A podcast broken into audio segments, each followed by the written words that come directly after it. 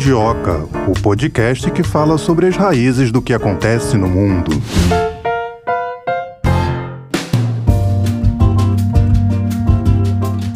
Sextou, Melina. Sextou com Só Quero Saber sobre a Alemanha no episódio de hoje. Ah, te peguei. A Alemanha na África aí, será que, eu, que as coisas. Sextou com S de Só Quero Saber sobre a Alemanha na África. São aquelas piadinhas que você faz Não, todo é, dia. a frase começa com S, que nem o sextou, entendeu? Vamos nessa então. No dia de falar sobre continente africano, a gente vai falar sobre será que a Alemanha está com ciúme da aproximação russa no continente africano? Será que os exercícios militares que eles andaram fazendo lá no continente incomodaram? Te digo mais, tanto incômodo, né? Será que a Alemanha já não tem problema demais pra estar arrumando mais um? Olha, eu acho que tem. Eles estão com a questão energética, que Energética. foram pegos de surpresa. Muitos especialistas que a gente ouviu aqui no Mundioca falaram: ih, foi uma. é, demoraram para fazer a transição energética, não se planejaram bem, foi um erro de estratégia. Já ouvi bastante. Não um, não dois, não três especialistas falarem isso. Parece que eles é, concordam muito que. E até a imprensa alemanha tem batido nessa questão. Deveriam ter pensado antes. É, e tem a questão econômica também. A gente lembra aí que no ano passado, em 2022, a Alemanha registrou uma taxa média de inflação de 7,9%, um recorde nos últimos 70 anos. Ou seja, a coisa não tá boa, né? Esse índice aqui foi confirmado pelo Instituto Nacional de Estatísticas, DESTAIS. Foi divulgado, é, então, no início desse ano, mas diz respeito ao ano de 2022. Essa taxa elevada se deve principalmente aos aumentos dos preços da energia e alimentícios. Aí a crise energética aí. Pois é, uma crise que não pode ser desprezada. A gente vai falar no episódio de hoje também sobre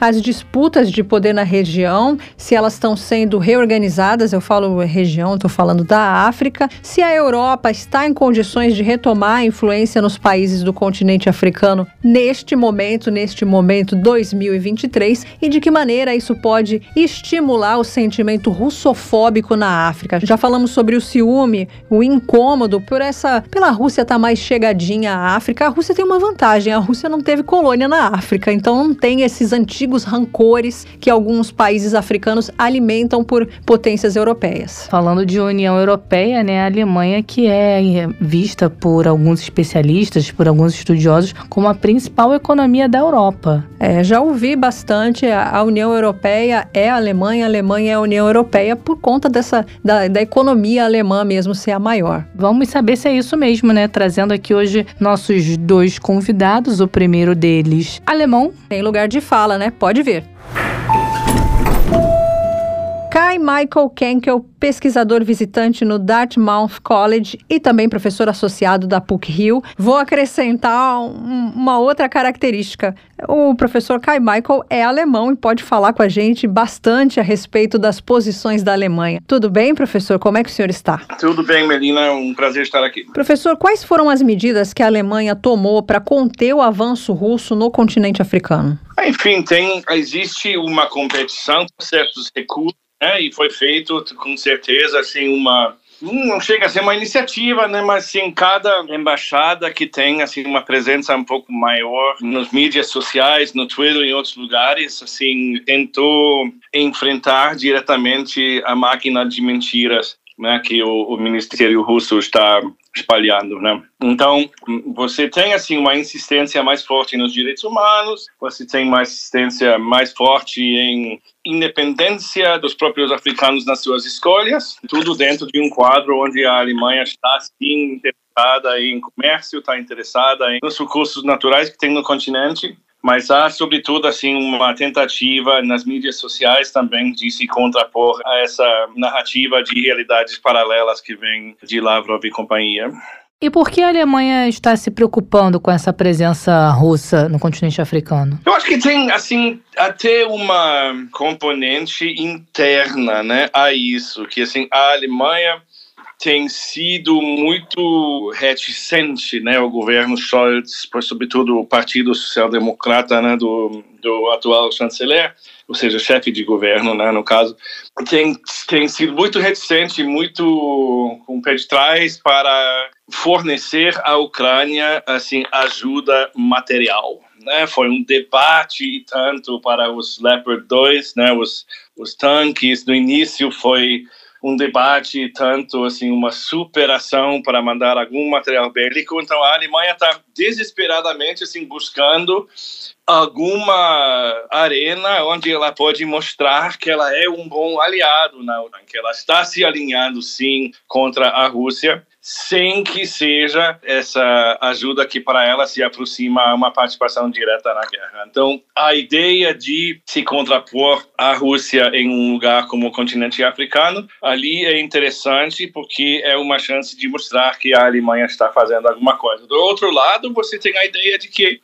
a Alemanha tem uma economia que está altamente dependente não só do mercado africano, mas também dos recursos que tem naquele continente. Né? Então, ela, ela tem que salvaguardar também as relações comerciais que ela tem com os países africanos. A Alemanha depende em que da África especificamente? Ah, tem certos recursos que precisa como insumos para a indústria alemã, é, minerais e outros. Essa ajuda à Ucrânia, ela custa muito para a Alemanha? Eu acredito que não, né? Eu acho que acabou de sair já em setembro de 2020 um novo conceito do governo para a África, né? Eles gostam de fazer assim, conceitos continentais sempre na, na política externa.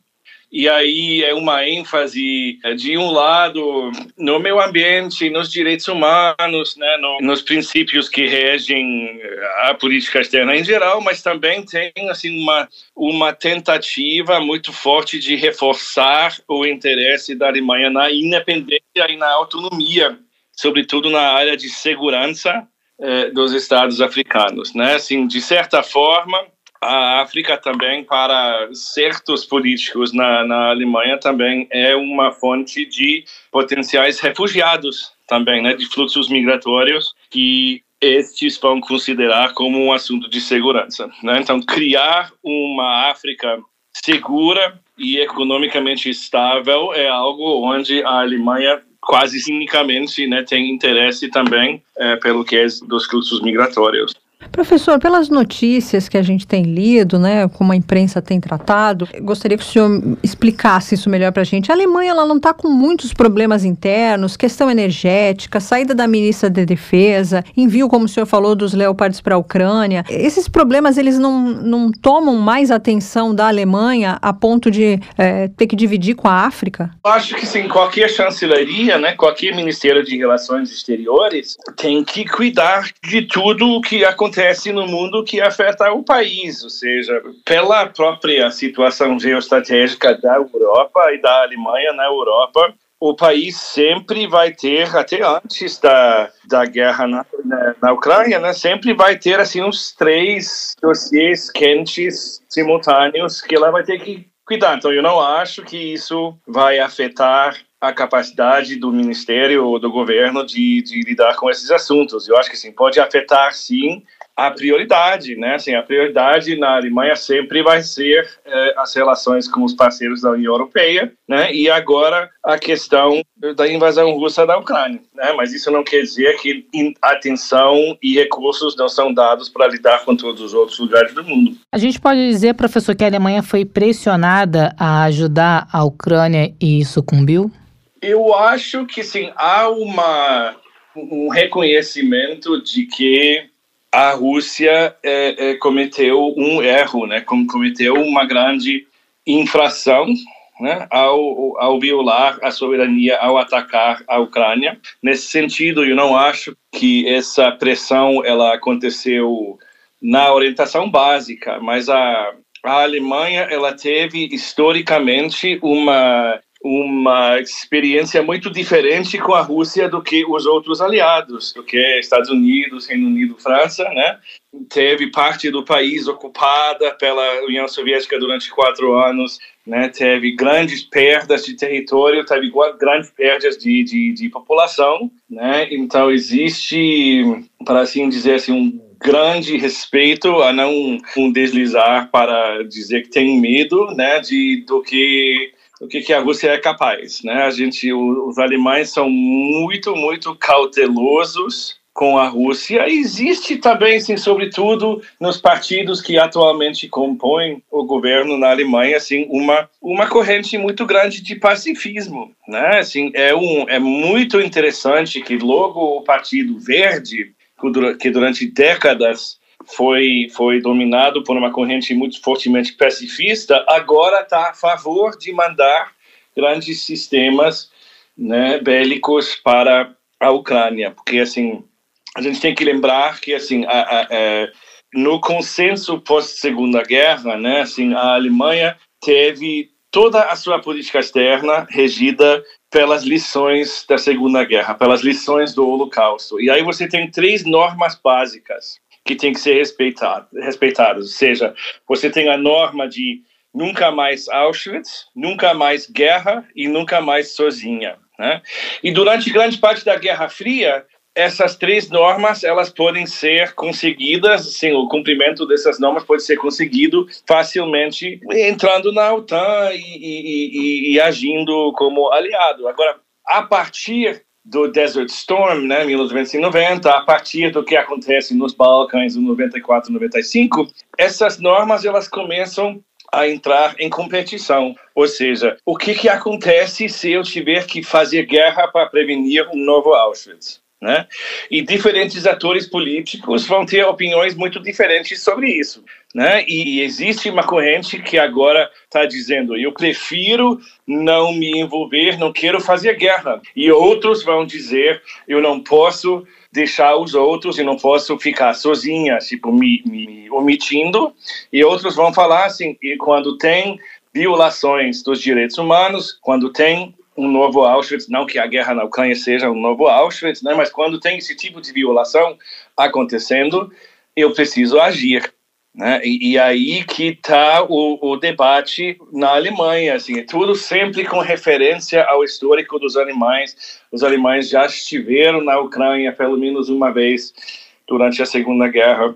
Né? Então é todo um debate com, com onde onde o que está em jogo moralmente em termos do autoentendimento da identidade da Alemanha como ator internacional está muito alto. O senhor falou três fatores, nunca mais guerra, um deles, né? Um, nunca mais guerra. Mas a Alemanha está assim envolvida com a guerra na Ucrânia, com o envio dos tanques, não?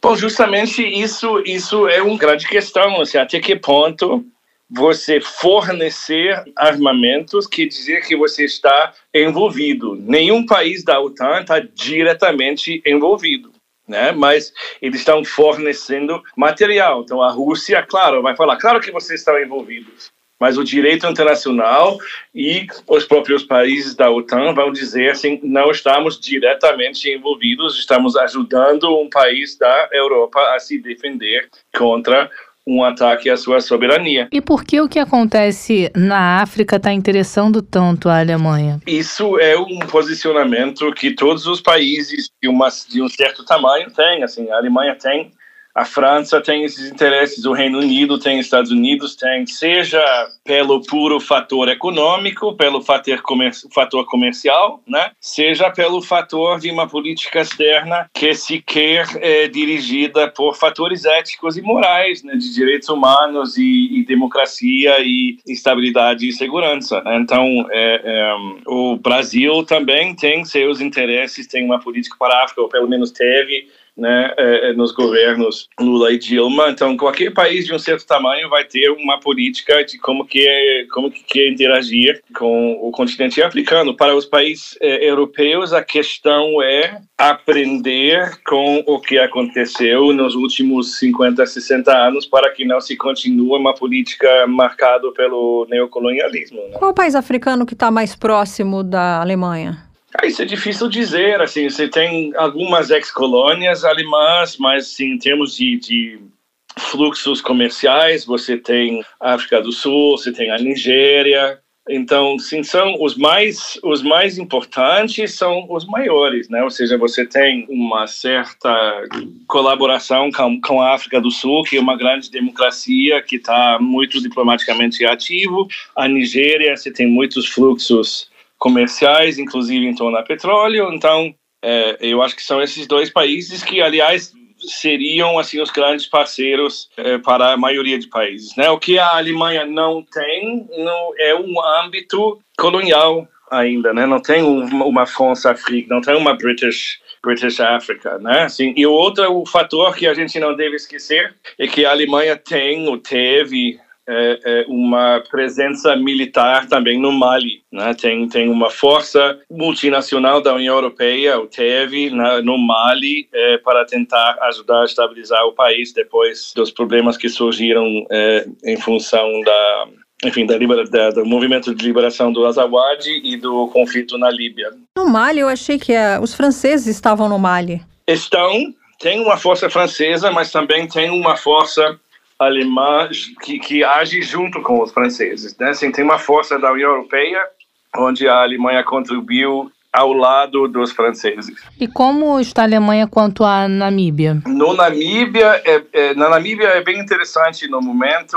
Hum, há um movimento muito forte para que sejam feitas é, reparações pela Alemanha à Namíbia pelo genocídio dos hereros e dos Nama. Né? E a Alemanha até agora está é, se negando a fazer esses pagamentos, nem a, assim, a levar essas negocia negociações adiante. É, o que é bem interessante, né, para um país que fez tanto para assegurar que tenha é, as devidas reparações, pelo menos materiais, no caso do Holocausto, né, eles, eles se negam muito fortemente a lidar com essa questão dos hereros dos Nama, talvez porque deve prevalecer assim um certo feeling de que assim o que fizemos de pior já já estamos lidando, né? E que outras experiências coloniais de outros países na África tiveram é, uma envergadura muito maior, mas assim é um, um problema muito grande assim a Alemanha não não sentar na mesa para pelo menos assim falar com mais gravidade sobre esse sobre esse assunto. Pois é, professor, será que assim a, as potências europeias elas têm uma dificuldade em reparar o que aconteceu na África? A gente viu na Argélia também, o, o Macron não quer pedir desculpas para a Argélia. A Alemanha poderia pelo menos se desculpar pelo que foi a colonização da Namíbia? Sim, eu acho que de certa forma, assim, desculpas já foram feitas, né? Mas desculpas só vão até um certo ponto em realmente trabalhar no sentido de reparar. Há um pleito muito claro é, financeiro que as organizações, que as organizações dos herreiros dos Namas estão fazendo, que a Alemanha tem que sentar na mesa. Mas assim, é, é, essa questão ela é muito complicada, né? Assim, não, eu pessoalmente acho que a questão de reparações tem que ficar em aberto, tem que ser negociada mas é, é, reconheço que assim há um, há um caminho muito longo pela frente nesse nesse assunto né? e a Alemanha tem assim um passado colonial muito restrito com respeito a, a seus vizinhos na Europa né assim tem tem acho que Togo Namíbia Tanzânia e, e, e, e basicamente já era na África. Professor, o fato da Rússia e da China terem anunciado exercícios militares na África, isso preocupa e se preocupa por quê? Bom, assim, eu acho que em termos de preocupar, quem, quem se sente preocupado com isso é, é, é os Estados Unidos. A gente vê na política externa, na política de defesa, na visão de mundo agora dos norte-americanos, assim, uma volta à geopolítica das grandes potências, né? Estão pensando o mundo em termos da competição com a China, principalmente. Né? Assim, até a Rússia é, é, tem até uma corrente de pensamento que diz que assim essa guerra na Ucrânia é, é um assunto é um é um sidetrack né assim é uma é um desvio de atenção que assim não vale a pena porque quem onde a gente deveria estar focando é, é no Taiwan na no Mar da China do Sul, em vez de gastando essa energia com a Rússia, que não é mais um, um, um ator da, do mesmo tamanho.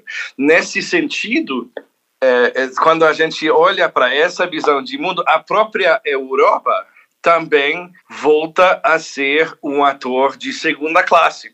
Né, geopoliticamente, a gente está vendo agora, a Europa não tem condições nem de ajudar o suficiente a Ucrânia contra a Rússia, tem que ter a ajuda dos Estados Unidos. Então, a Alemanha, ela vai se preocupar com o avanço da China, porque ela é país da OTAN, porque ela é um país ocidental, né, assim, amigo muito estreito, aliado muito estreito dos Estados Unidos, mas a Alemanha está relegada à mesma posição em termos de país europeu que a Rússia tem que os outros países têm. A Alemanha historicamente tem uma preocupação com a Rússia por causa da proximidade geoestratégica, mas com a China muito menos. E o processo pelo qual os Estados Unidos se preocupam com a China é o mesmo que relega a Alemanha e a União Europeia a um lugar de segundo plano. Professor, eu, eu li em algum lugar que é, a União Europeia é a Alemanha. Será que o senhor poderia comentar isso para gente? Eu acho isso uma visão que não que não faz bem. Para quem? Para ninguém, nem na para a Alemanha, né? Assim, a ideia da União Europeia sempre foi fusionar, sempre foi assim juntar os países, sempre foi dar assim um certo, uma certa igualdade a esses países. Então a União Europeia são os 28 ou 29 países, né? Assim, e eles agem em conjunto. E a, é, é, a Alemanha não tem mais poder lá dentro, nem econômico nem político, do que a França né, ou do que é, é, outros conjuntos de países um pouco menores, né? Assim, eu acho que é, dizer que a Alemanha tem essa preponderância dentro da União Europeia é um desserviço a todo toda a lógica do processo que está sendo levado a cabo na, na, na integração europeia. Nós falamos aqui, professor, da Alemanha preocupada com o que acontece no continente africano, da China se fazendo presente lá, da Rússia também, Estados Unidos também entrou aqui na jogada. Na sua opinião, está todo mundo de olho no continente africano? Eu acredito que tanto a América Latina quanto a África é, estão sendo no momento que todo o enfoque das grandes potências é na competição entre si, né, as, as regiões mais periféricas né, do, do sul global, infelizmente, isso é um grande problema na, na minha visão, estão ganhando de volta assim um papel de tabuleiro de interesses né, estão sendo vistos, essas regiões estão sendo vistas através de interesses geopolíticos das grandes potências e através, ou pela lente da competição entre elas. Eu acho isso um retrocesso muito problemático, um retrocesso desnecessário, e eu espero que isso, espero não ter razão sobre essa constatação, porque eu acho um grande problema. Professor, se o senhor pudesse, o senhor daria o conselho para o Olaf Scholz, visite alguns países do continente africano? Eu acho que tem que estreitar os laços sempre com, com os parceiros comerciais maiores e trabalhar para que tenha assim, assim tudo que está nesse conceito da do governo, né? Assim trabalhar para a capacidade independente, trabalhar através eh, da União Africana para fortalecer a, os esforços e as iniciativas à escala continental fortalecer coisas como os limites de termos eh, presidenciais, né, assim, fortalecer a democracia, fortalecer a questão dos direitos humanos e estreitar os laços comerciais.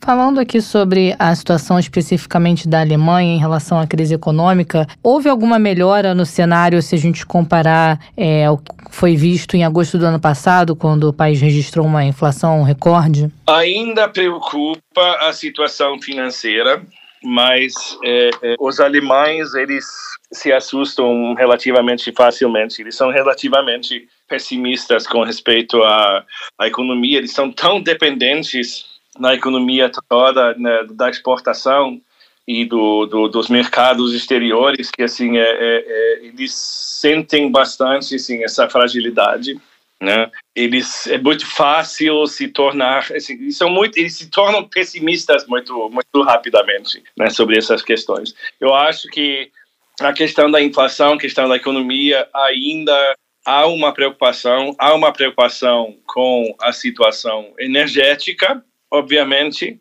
né? Mas é, a longo prazo, eu acho que está começando a ter mais assim uma eles estão começando a se dar conta mais mais pessoas estão começando a se dar conta de que o modelo que trouxe tanta prosperidade eh, para a Alemanha nos anos pós-guerra pode estar chegando ao fim. Professor, a Alemanha envia armas para alguns grupos, grupos armados na África. A gente sabe que aquele é, é um continente muito marcado pela instabilidade, né? Não oficialmente, né? Assim, eu duvido muito, porque a política de exportação de armas alemãs, é, é, tudo está su, sujeito à aprovação do governo e também do Código de Conduta da União Europeia. E essas regras atrelam todos, todas as exportações de armas a um código de direitos humanos, de democracia, né? Assim, e até quando manda para a Arábia Saudita, que é um grande aliado do Ocidente,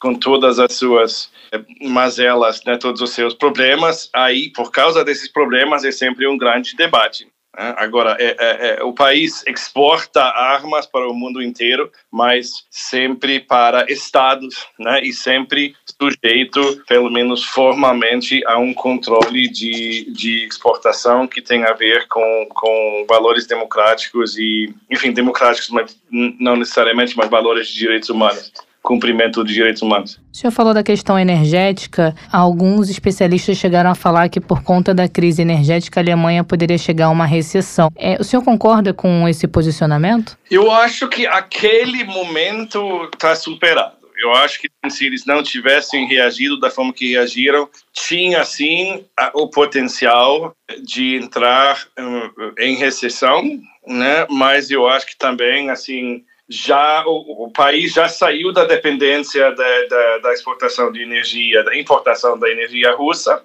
né? Já achou outras fontes de suprimento e já está é, é, investindo nas outras tecnologias. Ou seja, eu acho que assim, é, é, o, o fator energético ele está lá, mas ele não tem mais assim esse caráter premente de julgar o país por causa desse só numa recessão. É, professor, o senhor não acha que foi um. Isso é um, é um, dos temas que assim os jornais mais debatem, né? Foi um erro da Alemanha é, não planejar uma transição energética e de repente foi pega com essa situação aí da Rússia, do corte de gás? Isso é uma pergunta que, que está sendo debatida muito no plano doméstico, né? No governo anterior, assim, o país decidiu a saída da energia nuclear, né? E agora, por, causa do meio ambiente, entre outros, e agora a gente está vendo que, assim, justamente por causa daquela saída, estamos precisando recorrer a fontes ainda mais poluentes, como o carvão. Né? Então, é, mas isso é, como que a gente vai saber que vai surgir essa outra situação? Assim, e, e, e se é um país onde o investimento em energias renováveis, na energia eólica, na energia solar é, é, é, muito grande, né? Então se pensa muito nessa matriz energética e se, se, se preocupa muito com, assim, com a poluição que produz, né? E é o trade-off que foi feito e que agora eh, está se revelando necessário cogitar, eh, reverter né, essa saída do nuclear. Olha, professor, é sempre muito bom falar com o senhor. É bom falar com o senhor, que o senhor fala de Estados Unidos, fala de Alemanha, fala das relações internacionais. Quero te agradecer muito pela sua presença aqui no Mundioca, por separar um tempinho para falar com a gente. Esse foi o professor Kai Michael Ken, que é o pesquisador visitante do Dartmouth College e também professor associado da PUC-Rio. Eu que agradeço. Um abraço. Tchau, tchau, tchau professor. Tchau. Interessante, né, a gente ouvir de um alemão a respeito do país dele, porque a gente lê as notícias notícias, a gente forma a nossa própria opinião, né? Cada um de acordo com as suas tendências, com aquilo que estudou. Mas ouvir de um ouvir do Brasil de um brasileiro é diferente e ouvir da Alemanha de um alemão certamente também. É, como você falou, né? Tem lugar de fala. Você falou aí sobre ciúmes, né? A gente começou o episódio falando sobre esse incômodo, a presença chinesa, a presença russa no continente africano. A ministra para a Cooperação Econômica e Desenvolvimento da Alemanha, ela propôs uma nova estratégia de assistência à África, justamente é, visando essa questão da perda de influência para Rússia e China, perda de influência ali na região, né, no continente africano. De acordo com o jornal Die Welt, a Alemanha entende que o continente africano terá um grande peso geopolítico no século XXI, tornando-se uma das regiões mais importantes do mundo. Então, por isso, não quer perder influência por lá. Isso eu estou falando com base em quê? Com base em uma reportagem que está lá no site da Sputnik Brasil. Se você não se ligou, não ficou sabendo sobre essa nova estratégia proposta aí pela ministra para a Cooperação Econômica e Desenvolvimento da Alemanha, acessa lá sputniknewsbrasil.com.br que tem a notícia por lá. Bom, então vamos continuar repercutindo né, esse incômodo alemão com a presença russa no continente africano, esse interesse da Alemanha pelo continente africano, trazendo mais um convidado para o episódio de Ele hoje. melhor que ninguém pode dizer se há motivo para isso. Há ou não há? Estevão Chaves de Rezende Martins, professor de História Contemporânea e Relações Internacionais na Universidade de Brasília. Seja bem-vindo aqui ao Mundioca, professor, tudo bem? Tudo bem, muito obrigado pelo convite, é um prazer conversar com vocês. Professor, vou começar esse nosso bate-papo te perguntando se essa lei que a Alemanha sugeriu, né, para evitar o avanço da influência russa no continente africano, se ela pode entrar em vigor. Na realidade, o que tem acontecido é uma iniciativa política crescente que a Alemanha acelerou nos últimos tempos, desde a invasão da Ucrânia pela Rússia, procurando de alguma maneira tornar-se um ator internacional um pouco mais presente e para além do território europeu.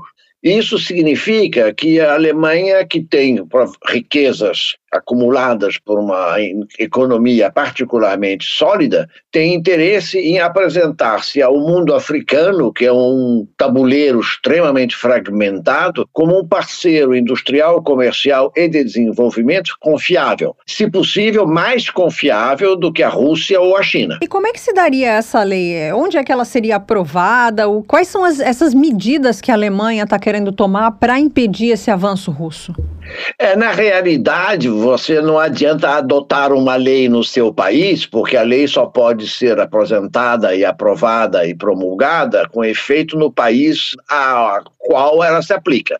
Então, na realidade, o sinal enviado para fora é fazer ver que a Alemanha, adotando nela mesma meios legais para atuar internacionalmente de forma mais imediata, manda um recado, por assim dizer, aos outros presentes na África, porque a Alemanha nunca teve uma presença tão marcante ainda na África, uh, que ela não vai deixar acontecer essa, digamos assim, expansão sistemática que a Rússia tem feito nos últimos anos e que no último ano, com o conflito na Ucrânia, uh, foi, digamos assim, intensificada pela Rússia para para angariar apoio, às, por exemplo, para eventualmente esvaziar iniciativas na ONU que condenem a Rússia. E essa preocupação da Alemanha tem alguma relação com a crise energética e a troca de acusações entre o país e a Rússia em relação ao que aconteceu no gasoduto Nord Stream? Certamente sim, porque durante muitos anos ninguém pôde sequer imaginar que a Rússia ia ter uma recaída imperialista uh, bélica, agressiva, como essa que está há praticamente um ano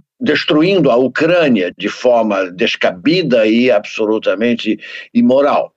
Na prática, durante todo esse período em que se via o mundo muito mais em guerras comerciais e de rivalidades de mercados e de capacidades de você colocar seus produtos de forma muito concorrencial no grande palco internacional das trocas, a Alemanha fez acordos preferenciais com a Rússia por causa da proximidade física do gás natural que a Rússia pode explorar e exportar, de tal forma que ela, digamos assim, hoje se poderia dizer inadvertidamente, colocou-se numa espécie de saia justa com respeito ao fornecimento de gás natural, também porque a economia alemã então foi reorganizada parcialmente para depender dessa fonte de energia, que por sua vez fez investimentos muito marcantes para a construção dos gasodutos do Nord Stream 1 e 2, que são, na realidade, quase que exclusividades russo-alemãs, em termos de financiamento, sobretudo a Alemanha, que financiou substancial parte da coisa. A guerra contra a Ucrânia, na realidade, foi uma gigantesca rasteira que a Alemanha levou, e ela percebeu que o otimismo de achar que o mundo estava definitivamente em paz organizada desde a queda do Muro de Berlim era um otimismo, quem sabe, um pouco temerário, que deve ser, ser compensado agora com atitudes mais multilaterais, internacionalmente razoáveis, que permitam, digamos, compensar súbitos desequilíbrios como esse. Como nós vimos, por exemplo, para dar um exemplo paralelo, não agora o gás russo, mas o caso das fábricas de microchips para toda a indústria que depende de microprocessadores, como por exemplo a indústria automobilística, que ficou altamente prejudicada por causa do impacto da pandemia nas fábricas que se situam na China. E isso teve consequências mundiais. É desequilíbrio esse, né, que o senhor está se referindo na operação que já vai fazer um ano. Eu queria te perguntar como é que ficou a relação entre a Alemanha e a Rússia depois dessa troca de farpas? Olha, é, não é desde a Rússia com amor, né? Von Russia with love, mas ficou um gelo. É, dificilmente se poderia perceber, o que não espantaria ninguém, um nível mais gelado no relacionamento institucional entre os dois países, mas não ao ponto de levar à ruptura, porque a matriz energética não daria conta de uma ruptura que fosse total, assim da noite para o dia. Como agora já temos praticamente um ano de uma marcha forçada no ajustamento da matriz energética com diferentes alternativas que custam caro, mas não tem, precisam ser adotadas, pode-se pensar que a Alemanha já está se sentindo mais à vontade para mostrar-se, eh, digamos assim, um certo patamar aumentado de autonomia política internacional e que antes ela estava extremamente prudente para não queimar os dedos nesse fogaréu internacional da, do conflito.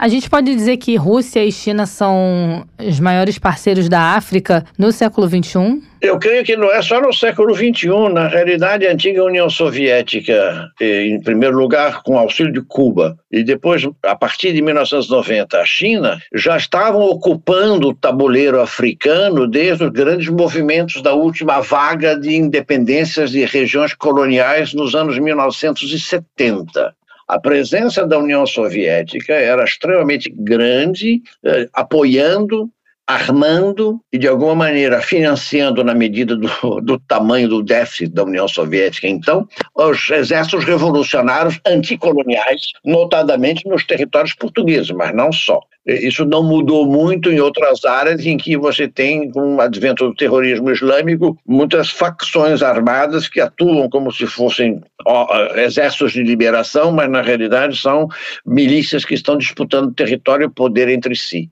A Cuba foi, de alguma maneira, o braço fisicamente armado que a União Soviética colocou eh, no território africano, Angola, Cabo Verde, Guiné-Bissau, Moçambique e outras regiões, Namíbia eh, e certas partes da, da África do Sul, por causa das famosas zonas de, chamadas étnicas, para ajudar esses combates. Assim que houve a queda do Muro de Berlim e a modificação política interna na China continental, houve um, digamos assim, a China virou uma espécie de paraíso industrial e comercial para o mundo inteiro. Ela deixou de ter, digamos assim, as restrições que eram impostas pelo seu isolamento anterior.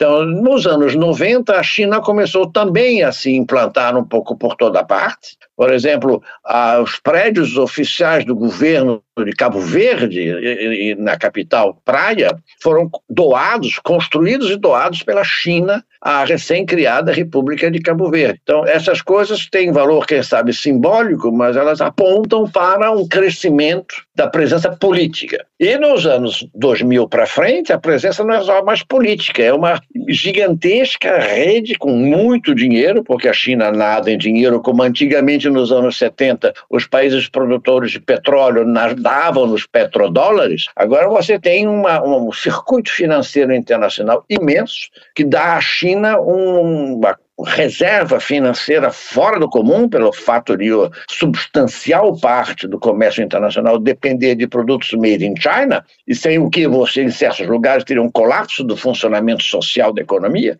Então, isso, obviamente, a África sendo o último território, por assim dizer, disputável, mesmo quando não mexa muito nas fronteiras. Então, o que está havendo hoje em dia? Os africanos aceitam aquele que estender a mão e mesmo que às vezes esse tenha seu preço. No caso dos russos, o elemento político eh, chama atenção, não é propriamente uma curiosidade, mas é um dado, é que eles apoiam incondicionalmente aqueles países em que o chefe de Estado e de governo, quem manda ou manda chuva, é um ditador um camarada que se impôs pela força. Por isso que essas famosas tropas chamadas uh, o grupo Wagner, que leva o nome de de, ópera, né, de, um, de um autor de ópera, que é um grupo de mercenários que trabalha para os russos, eles, e que são de nacionalidades diversas, eles começaram a, digamos assim, ocupar espaço armado nas campanhas armadas militares nos interiores da África, no final dos anos 90 e no começo do século XXI. Então você tem um elemento armado, o um elemento político e uma oportunidade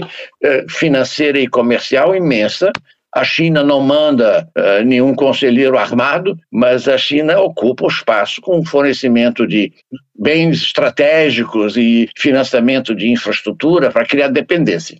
Professor, pelo que eu tenho lido nas notícias, a Alemanha está até o pescoço com um monte de crise. Já teve crise é, na área da defesa com aquela ministra, tem a crise energética que eles não conseguiram resolver até agora. Bom, primeiro queria que o senhor comentasse é, a questão econômica e energética da Alemanha para a gente passar para outra pergunta depois. Tá certo. A Alemanha, crises, eu creio que todos tiveram crises aceleradas, notadamente no último ano. A Alemanha também passou por uma transição de governo depois da era Merkel, que fez quatro mandatos eh, e não fez o quinto porque achou que tinha que passar o bastão.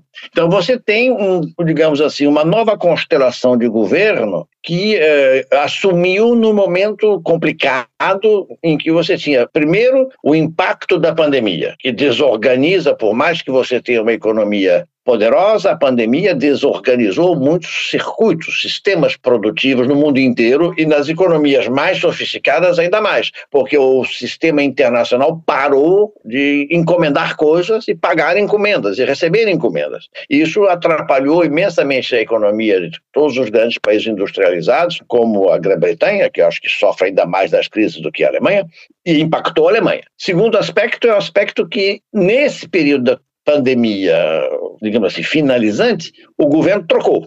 Então você tem que restabelecer um novo sistema de critérios de gestão, não são radicalmente diferentes, mas o impacto econômico da desorganização levou, eu diria, a pelo menos um ano, um ano e meio de estagnação gerencial na economia alemã. Não, ela não recuou, mas deu uma parada. Agora você tem, quando começou a engrenar novamente, você tem a crise energética, sobretudo, não tanto tanto das questões ecológicas, mas sobretudo por causa do impacto da guerra contra a Ucrânia, que, digamos assim, desestruturou as matrizes energéticas praticamente em toda a Europa. Dado todo esse cenário que o senhor descreveu aí para gente, que a gente tem acompanhado mesmo no noticiário internacional, o senhor acha que tem, com tanto problema, tem espaço para a Alemanha pensar em avanço russo lá na África? Na realidade, é, digamos que hoje em dia, por enquanto, eu veria isso como uma espécie de aposta. A a Alemanha, digamos assim, não está sozinha, primeiro porque ela jamais tomaria uma iniciativa dessas sem ter algum tipo de entendimento com seus parceiros da Europa, da União Europeia em particular, mesmo que isso não seja posto na vitrine para todo mundo ver, porque esse é o tipo de iniciativa que poderia interferir com interesses terceiros, no caso do território africano em geral, a, a antiga presença francesa no, na tradição colonial na África, que não, não veria, quem sabe, com muitos bons olhos que mais um terceiro começasse a meter o bedelho nesse espaço. Mas eu, pelo que pude observar e ler até o presente momento, Berlim e Paris se entendem primeiro. Tanto que um, dou um exemplo paralelo, a, o presidente Zelensky esteve na Grã-Bretanha, voando, né?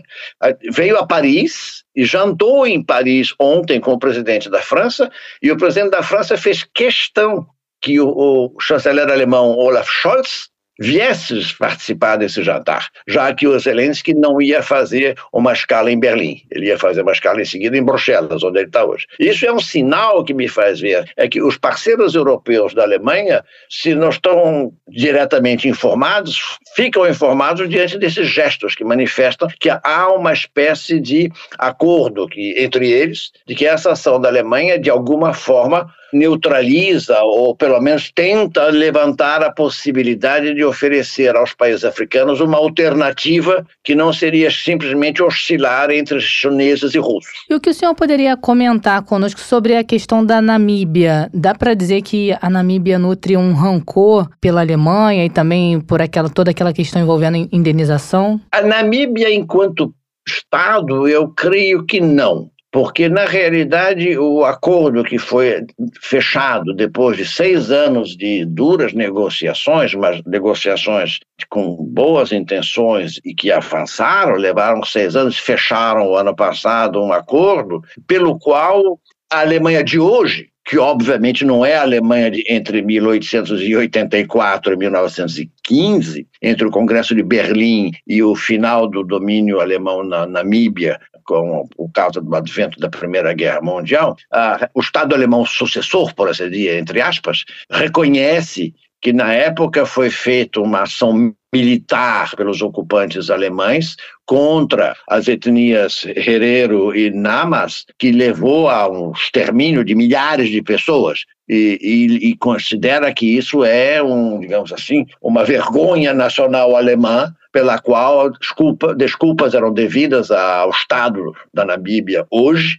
e que um gesto de reconciliação era necessário. Por isso que o tratado que foi assinado e acaba de entrar em vigor é chamado pela, pelos, por ambas as partes de Tratado de Reconciliação. Por conseguinte, oficialmente, o Estado da Namíbia eh, digamos assim, acertou os ponteiros com a Alemanha, que vai investir na Namíbia nos próximos 30 anos 1 bilhão e 100 milhões de euros em obras de infraestrutura e de recuperação agricultável da Namíbia, notadamente nas regiões dos antigos Hereros e Namas de forma, de alguma maneira, obviamente você não ressuscita ninguém com isso, mas você pelo menos dá uma satisfação e tenta compensar de uma forma tardia, porque tem mais de 100 anos tudo isso, né? tem mais de 100 anos, uh, o que ainda está na memória de muita gente. Há, no entanto, facções que são dissidências do partido que domina a política da Namíbia, que já desde 1990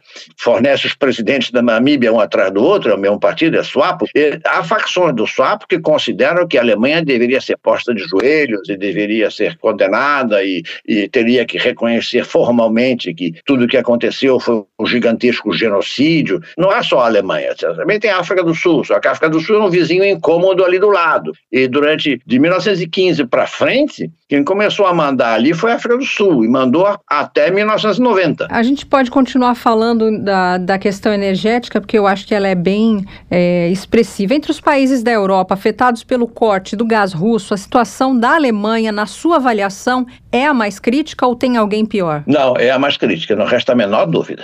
Porque os países do lado do Mar do Norte, os escandinavos e a Grã-Bretanha, têm recursos do Mar do Norte próprios. A França tem um parque de geração de energia atômico sem igual na Europa, não há nenhum outro lugar. Né? Os outros países têm matrizes energéticas mais diversificadas, obviamente não tão diversificadas quanto seria desejável, porque você tem um um clima eh, do norte, por conseguinte, um clima de temperado para frio, e por conseguinte, há épocas do ano que o consumo de energia sobe muito rápido, como a época atual, por causa do inverno. Aqui na Europa do Norte, você, quando tem o inverno, você precisa eh, esquentar as casas. A calefação custa, um, uma, digamos assim, uma fatura energética elevada. Se nós pensarmos na situação do Brasil, é quando você tem aqueles verões absolutamente escaldantes, a produção de energia para gerar ar-condicionado em tudo quanto é canto, casas como escritórios, como estabelecimentos comerciais, faz pular até um extremo e eventualmente de vez em quando de ruptura do sistema energético, porque ele não dá conta de fornecer tanto. E olha que o Brasil tem um regime de produção de energia hidráulica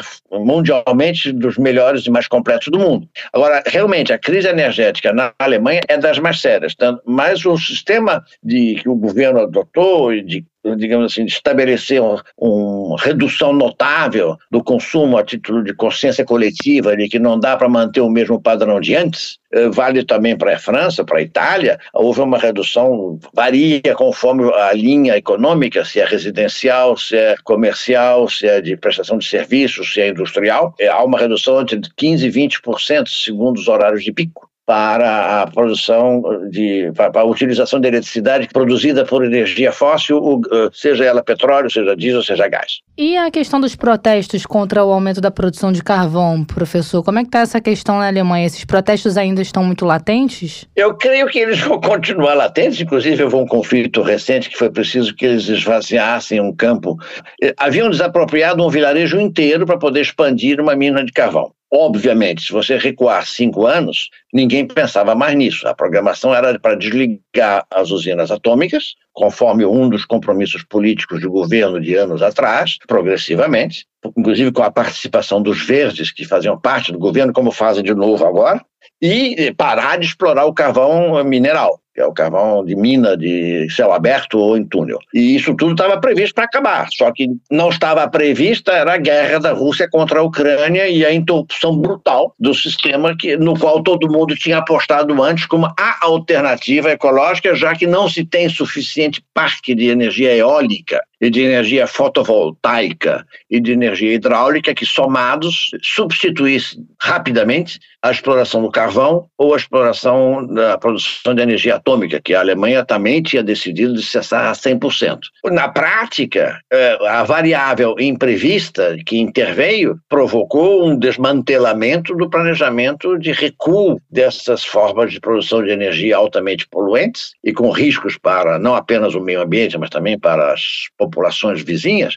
E, no entanto, a Alemanha já declarou mais de uma vez que assim que passar essa tormenta e que o sistema volte a padrões negociados razoavelmente administráveis, que vai sair fora do carvão de novo e vai sair fora da energia atômica de novo. Pode durar agora toda uma nova geração inteira, porque já estava levando uma geração inteira antes. Cada vez que a gente faz dar dois passos para frente, depois é obrigado a dar três passos para trás. Quando você der novos dois passos para frente, ainda vai faltar um para a situação que estava 10, 15, 20 anos antes. Professor, a Alemanha tinha condições de mandar os Leopards para a Ucrânia? Essa é a primeira pergunta. E a segunda, se o senhor sabe quanto custa manter cada um deles por dia? Eu não sei quanto custa manter cada um deles por dia, só sei que são produtos extremamente caros para ser fabricados e a Alemanha poder dispor deles para enviar, sim. Não resta a menor dúvida. A Alemanha dispõe deles e pode até fabricar em quantidade, não digo muito rapidamente, mas pode fabricar em quantidade razoavelmente grande.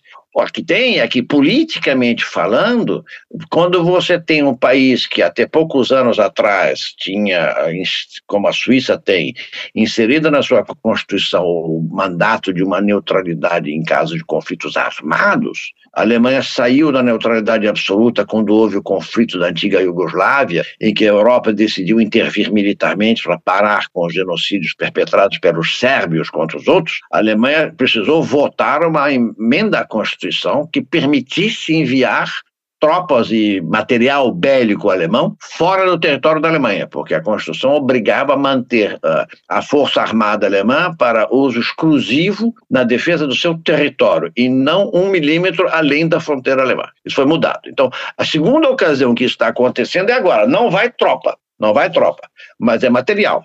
Mas eu creio que a Alemanha ainda faz isso mais ou menos com hesitação para não dar a impressão de que daqui a pouco alguém comece a querer reclamar de que ela está tendo uma recaída militarista e que vai ser uma ameaça para os vizinhos. Aliás, esse pensamento aconteceu quando a Alemanha se reunificou no movimento da queda do Muro de Berlim no final de 89 até começo até outubro de 1990. Muita gente achava que a reunificação da Alemanha devia ser impedida porque a Alemanha ia ter uma recaída imperialista e ia querer redominar todos os seus vizinhos de novo. A gente sabe que não aconteceu. E sabe também que essa crítica era uma crítica, eu diria, paranoica. Mas hoje em dia, acho que os alemães incorporaram a tal ponto uma hiperprudência para não se expor a riscos desnecessários que fazem com que eles hesitem, inclusive autorizar que terceiros que compraram deles os famosos tanques Leopard possam ceder os seus tanques, que já não são propriedade dos alemães, mas os contratos que os alemães fazem, colocam uma cláusula de veto. A Alemanha pode vetar que esses tanques sejam dados vendidos para terceiros. E isso já está sendo renegociado e já está já a autorização que a Alemanha deu no caso de ajudar a Ucrânia. Professor, chegou a ser falado em alguns lugares que a crise energética poderia levar a Alemanha a uma recessão ainda esse ano. O senhor concorda com isso? É possível, é possível, mas é, to, é, todos estão apostando que as soluções negociadas para o conflito tirem esse conflito do meio do caminho. O conflito virou uma pedra no meio do caminho, como no poema de Carlos Drummond de Andrade e agora José. Essa pedra tem que sair do caminho, porque se a pedra não sair do caminho, a situação econômica europeia vai estar reorganizada minimamente, mas num patamar mais modesto. E com isso, a expansão internacional da Alemanha em termos comerciais, porque a Alemanha é uma das maiores exportadoras do mundo de produtos de elevada sofisticação industrial, ficaria comprometida porque o mundo não terá mais comprando coisas desse padrão e a esse preço. Tá certo, nós conversamos com Estevão Chaves de Rezende Martins, professor de História Contemporânea e também na área de Relações Internacionais na Universidade de Brasília. Professor, muito obrigada por esse bate-papo, espero que a gente possa voltar a se falar em uma próxima oportunidade. Agradeço muito pelo convite, foi um prazer conversar com vocês e até uma próxima ocasião. Até mais, tchau, tchau. Tchau, tchau, obrigado. Olha, Thay, não é à toa que a gente dedica um dia inteiro da semana para falar sobre a África, porque todo mundo está de olho na África. Eu ia falar isso agora, né, menina? A gente separa um dia para falar de continente africano e sempre tem um país de outro continente que acaba entrando no meio da conversa. Por quê? Tá todo mundo de olho de olho nos recursos, de olho na influência, talvez de olho no que é o mercado consumidor da África. São muitos pontos. É sobre é, essa projeção, né, de que a, o continente africano ali pode ser uma região que vai ter um peso geopolítico muito grande no, no século, né? Alguns especialistas projetam isso e algumas autoridades também estão de olho no que dizem os estudiosos, os pesquisadores e de olho no movimento que acontece aí global, né, nesse movimento geopolítico. E aqui nós estamos sempre de olho e com muito interesse também no que? Nos temas do mundo bizarro. Então, vamos embora encerrar a semana, saber qual é o tema desse último dia da semana aqui de Mundioca no Mundo Bizarro de hoje. Mundo Bizarro. Especialmente para você, Melina, que adora animais de estimação. Já viu algum animal querendo se passar por outro animal? Olha, eu já vi, sabe que eu fiz uma matéria quando eu trabalhava em televisão de um bode que ele convivia com outros cachorros, então ele desenvolveu o comportamento de cachorro. Então, uma história similar à do mundo bizarro de hoje, só que não é um bode, não, é um coelho. Um coelho gigante flamengo chamado Gus, de dois anos e meio e que pesa 22 quilos. Ele ganhou fama em Amsterdã, na Holanda. Segundo a tutora dele, a Daniele, ele chama atenção não apenas pelo tamanho, mas por curiosamente agir como um cachorro. Em um canal aí na internet foi compartilhado um vídeo que mostra o coelho é, dando voltas no quarteirão usando coleira. Ele também adora perseguir gatos, vai até a porta quando está pronto para sair e não gosta particularmente da comida que os outros coelhos gostam, ou seja, não deve gostar de cenoura. Tá, esse é um coelho que não se identifica como coelho. Você vê, pode acontecer no pode mundo animal. Pode acontecer no mundo animal. O Gus faz parte da maior raça de coelhos domésticos do mundo, que pode chegar a 15 quilos, mas há casos,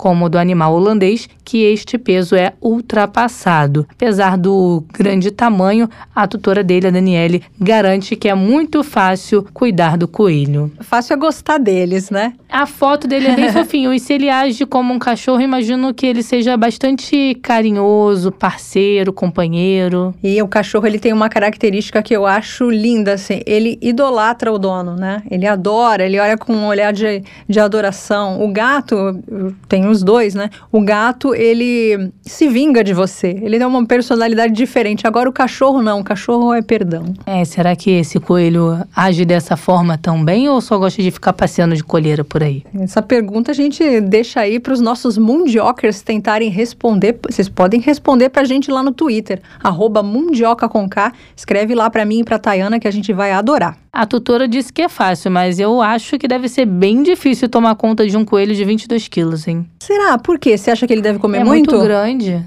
É, não é... sei. É o tamanho de um cachorro, ó. 22 quilos é metade da xícara, né? 40, é, realmente, é um tamanho de um cachorro médio. Bom, assim a gente encerra o mundo bizarro de hoje, encerrando a semana falando de coelhinho que quer ser cachorro. Hoje em dia, qualquer um pode dizer que não se identifica, até com o coelho pode assumir uma identidade de cachorro. Ele é livre para isso. É isso. E você também é livre para ir lá no nosso Twitter, no arroba Mundioca com K, seguir a gente, livre para retweetar à vontade, para interagir conosco. Com a vontade, estamos de portas abertas, a casa também é sua, arroba Mundioca com K. Desfrute, aproveite, goze dessa liberdade entrando no nosso canal lá do Telegram, dá um joinha, dá um foguinho, mostra pra gente qual é a sua reação, até pra gente saber se a gente tá acertando nos temas, né? Se os temas têm agradado, ou se você quer, saber, quer que a gente faça uma abordagem diferente, vá mais a fundo, você tem a liberdade de conversar comigo e com a Tayana. Lá no canal do, da Sputnik no Telegram, acompanhe também todas as reportagens que são produzidas pela nossa equipe, reportagens especiais, entrevistados também super qualificados, tudo isso lá no site da Sputnik Brasil, onde tem um Mundioca também, sputniknewsbrasil.com.br. Tá chegando o fim de semana, quer maratonar? Pode nos acompanhar além do site nas principais plataformas. Assim a gente encerra a semana, né? É, vamos fechar a conta. Beijo. Já preparando para a próxima. Beijo. Mundioca, o podcast que fala sobre as raízes do que acontece no mundo.